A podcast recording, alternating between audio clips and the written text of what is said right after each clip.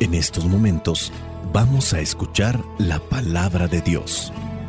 Dispón tu corazón para que el mensaje llegue hasta lo más profundo de tu ser.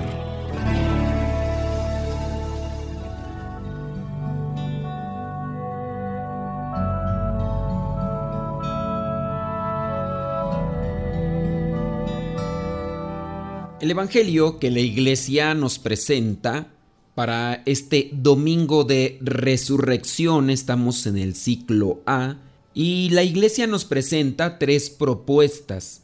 Juan 20, versículos del 1 al 9, también Mateo 28 del 1 al 10, o en la tarde presenta Lucas 24, 13, 24 del 13 al 35.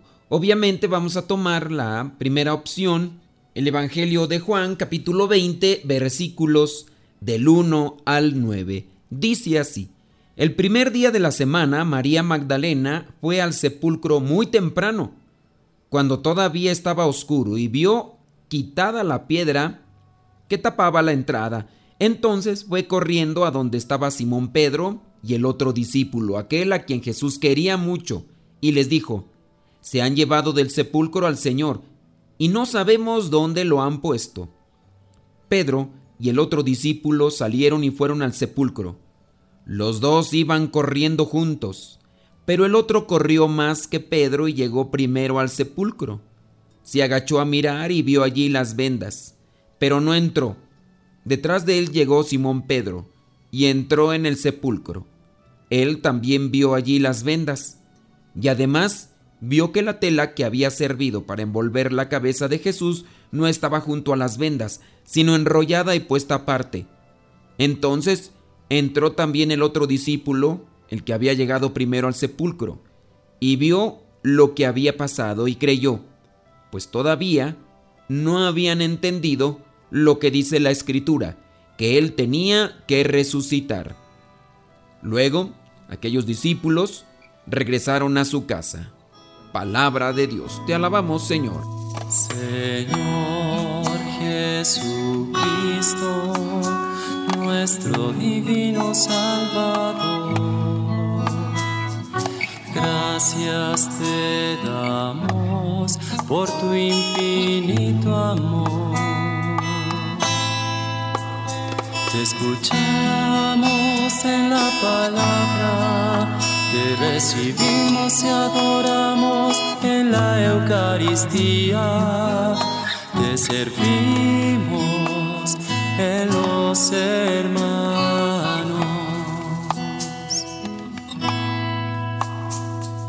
Que seamos misioneros como lo quieres tú, enseñando hombres el fuego de tu amor. En la liturgia de la iglesia tomamos como referencia algunos aspectos de la liturgia judía. En este caso, el día comienza con el anochecer.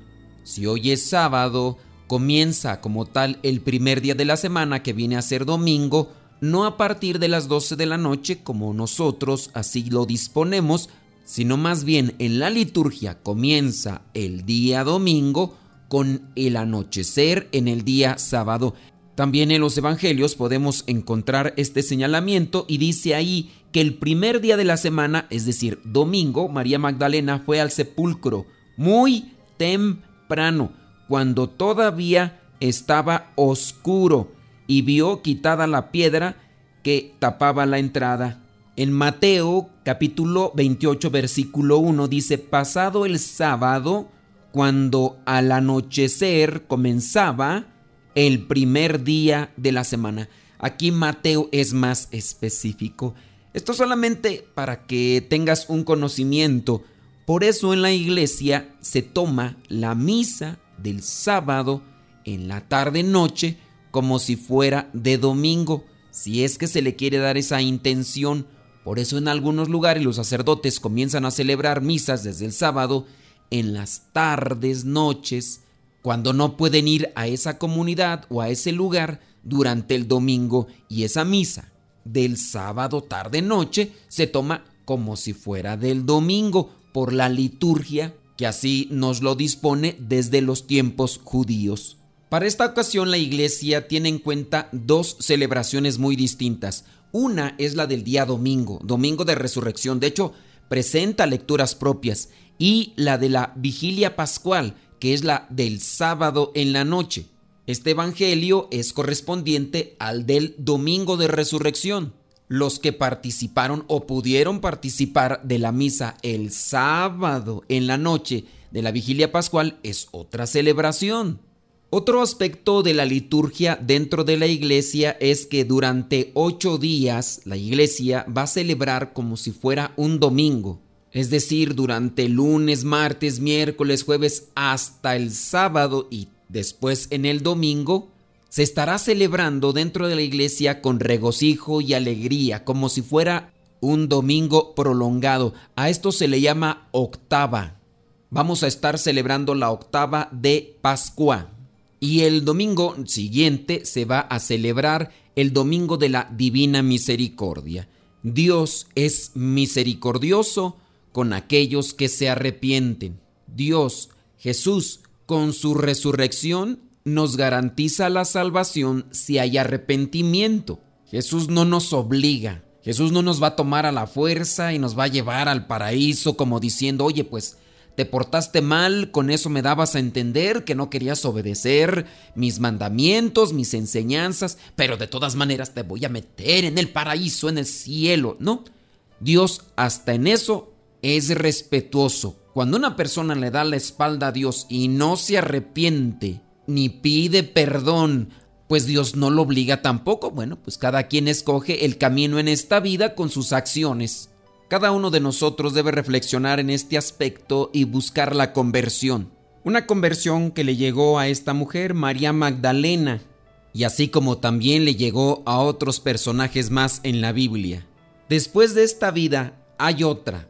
Hay algunas personas que niegan que después de esta vida venga otra. Piensan que no tenemos trascendencia. Piensan que después de la muerte todo se acabó y por lo tanto ellos no quieren exigirse incluso un cambio de vida. Son personas que en ocasiones se arrojan a los vicios y a los impulsos que traen placeres inmediatos pero que como consecuencia de realizarlos también trae vacíos internos. Acarrea vacíos espirituales que no hacen feliz a la persona. Si bien puede darle placer, pero no le da la felicidad. Y eso hasta que no lo experimentamos nos damos cuenta. Jesucristo nos promete que si hay un esfuerzo en cada uno de nosotros por alejarnos de la oscuridad y acercarnos a la luz, la felicidad, la dicha que viene después de esta vida será todavía mejor que la que se puede experimentar cuando en esta vida nos esforzamos por vivir conforme al plan de Dios. Jesucristo nos da esta enseñanza, pero también nos enseña el camino.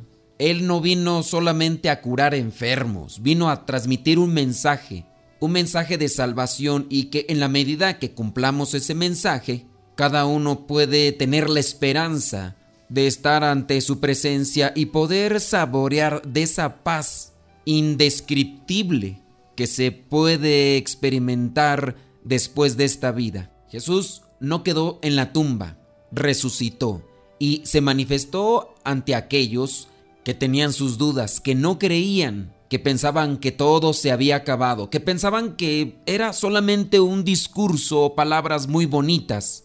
En este Evangelio de Juan no se nos presenta más que aquella situación cuando llegó María Magdalena y llegó al sepulcro y no encontró la piedra en su lugar y entonces se regresó corriendo a donde estaba Pedro y Juan para decirles que se habían llevado el cuerpo del Señor. Y con esa misma angustia hace que los pies de Pedro y de Juan comiencen a moverse. Pero obviamente Juan al ser más joven se adelantó a Pedro.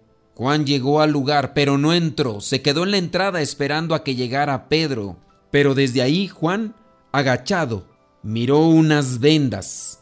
Al entrar Pedro no solamente vio las vendas, sino dice que también encontró ahí la tela que había servido para envolver la cabeza de Jesús, solamente que ésta estaba aparte. Después entró el otro discípulo y al final creyeron. No habían entendido la escritura como tal. Y a veces así nos pasa a nosotros. Podemos tener presente lo que es el mensaje de la Sagrada Escritura, pero en ocasiones necesitamos de ciertos signos, de ciertos acontecimientos para entender mejor los designios de Dios. Nos hace falta fe para poderlos interpretar. Entonces, si analizamos estos acontecimientos que nos presenta el Evangelio del día de hoy, y también nos ponemos a analizar estos acontecimientos por los que estamos pasando, ¿qué nos querrá decir Dios? A cada uno en lo particular Dios nos está diciendo algo. Tenemos que despertar, tenemos que avivarnos. Aunque estemos vivos, aunque estemos en esta vida, podemos darnos también ese privilegio de resucitar porque la palabra resucitar es volver a la vida. Si bien está la promesa, después de esta vida, cuando nos llegue ya el momento de la muerte, que a todos nos va a llegar, vendrá la resurrección de los muertos. Pero tenemos una oportunidad en esta vida de resucitar en Cristo. Ante los acontecimientos que nos rodean, donde nos damos cuenta incluso quién puede estar caminando pero al mismo tiempo muerto. Es insensible, es egoísta, es soberbio, es orgulloso y a pesar de que está vivo, no vive. El egoísmo, por ejemplo, nos lleva a la insensibilidad. Cuando una persona está muerta, está insensible incluso algunas personas, por los accidentes que pueden sufrir, pueden tener sus cuerpos insensibles, no sienten y ya se les clave agujas o se les hagan operaciones, ellos simplemente no sienten y están vivos. Pues nada difícil que en ocasiones nosotros también nos encontremos así, no con alguna parte del cuerpo como tal, pero sí en la sensibilidad del corazón, del amor, de la entrega. Cuando somos orgullosos, cuando somos soberbios, cuando somos egoístas. Muchas veces no vemos el dolor de los demás, el sufrimiento de los demás. Y no estamos hablando de personas externas, personas ajenas a nosotros, no, también puede darse dentro de la propia familia, ahí con los hijos, con la esposa, con el esposo, con los papás, con los hermanos o los otros familiares cercanos, dígase los primos, los sobrinos, somos insensibles al dolor y al sufrimiento por el que están pasando. ¿Y qué decir también de nuestros vecinos o compañeros de trabajo que ante estas circunstancias que nos rodean a todos, puede ser que otras personas la estén pasando mal y nosotros ni siquiera seamos capaces de mover un dedo para auxiliarles ante esa necesidad. Ahí también nosotros podríamos decir que somos insensibles o que andamos medios muertos. Obviamente todo esto en el sentido espiritual. Los sentimientos negativos como tal, pero también los vicios nos pueden llevar a esa muerte espiritual y por lo tanto insensibilidad nos preocupa más el placer que se obtiene a través de los vicios. Que Cristo venga a nosotros y que nos resucite a una vida nueva, a una vida de amor, de esa paz, de esa felicidad que necesitamos y que incluso buscamos, pero a veces en lugares equivocados o en circunstancias muy equivocadas y distantes de Dios, que al final solamente nos engañan. Hoy podemos elevar una oración con esperanza y decir, Señor, Ayúdanos a asumir la cruz con esperanza. Danos fe para creer en la resurrección. Convierte nuestra mirada para descubrir los signos de la vida y contágianos la alegría de tu resurrección. La bendición de Dios Todopoderoso, Padre, Hijo y Espíritu Santo, descienda sobre cada uno de ustedes. Felices Pascuas de Resurrección. Vayamos a vivir la palabra. Lámpara es tu palabra para mis pasos, luz en mi sendero. Lámpara es tu palabra para mis pasos, luz en mi sendero. Luz, tu palabra es la luz